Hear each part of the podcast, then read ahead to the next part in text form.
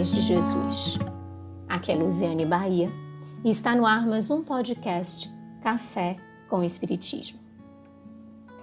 O último capítulo do livro Jesus e a Atualidade está intitulado Jesus e Inimigos.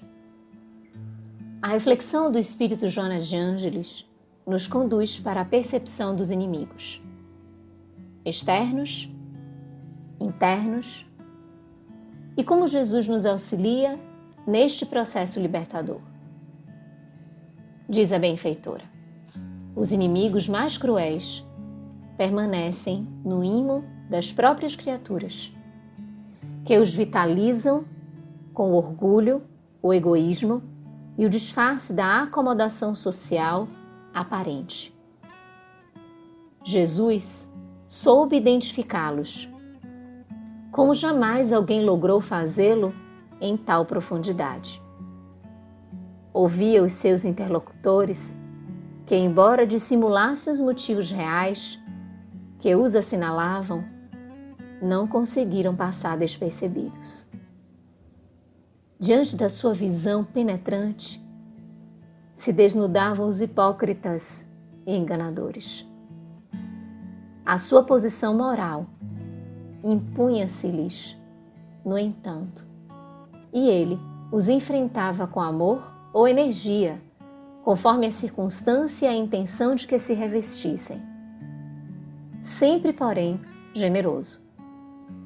Levava cada um a auscultar-se e adentrar-se, a fim de extirpar as matrizes do mal em desenvolvimento.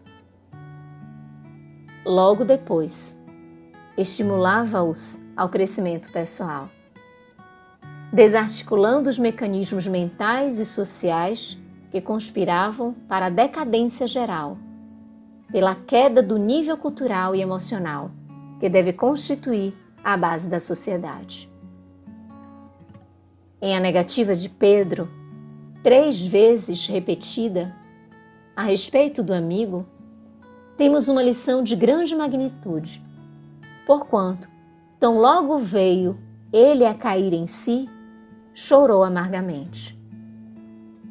A explosão das lágrimas foi-lhe a oportuna catarse liberativa do arrependimento que eu poderia neurotizar, levá-lo como aconteceu a Judas ao suicídio infame.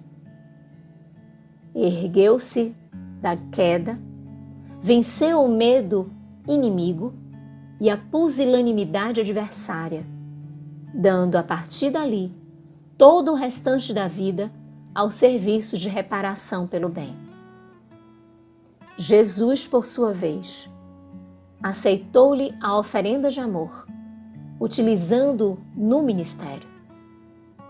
O Mestre o conhecia. Por isso, anunciara-lhe a defecção por vindoura, as fragilidades, apontando-lhe os inimigos internos que deveria combater. Não tem mais enfrentar as tuas sombras, esses inimigos que vigem em ti mesmo. Fortalece o ânimo e concentra-te em Jesus a própria terapia atuante. Deixa que a tua emoção o alcance. Não tenhas medo destes adversários com os quais convives sem saber. Identifica-os, um a um, desembaraçando-te logo após da pressão que exercem sobre ti.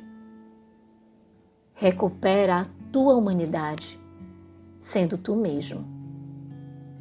Convive com todos no teu grupo social, mas preserva-te sem seguir os modelos fabricados pelo consumismo devorador e neurotizante.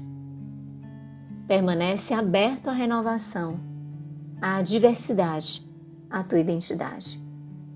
Desprovidos de prevenções e precauções perturbadoras, Gozarás de otimismo, fator essencial a uma vida sadia e a um interrelacionamento social saudável. Queridos irmãos, que as palavras reflexivas da benfeitora toquem fundo nosso coração, para vencermos diariamente os inimigos internos e perturbadores, que originam os inimigos exteriores, que perturbam o contexto no qual nós vivemos. Que Jesus abençoe o nosso propósito de vencermos-nos, ao invés de vencermos no mundo, vencermos o mundo interior, para aí sim abrigarmos a totalidade da humanidade no nosso coração, como irmãos queridos, rumo a esta regeneração que nos aguarda benfazeja e merecida. Com gratidão imensa no coração, um grande abraço e até o próximo podcast Café com Espiritismo.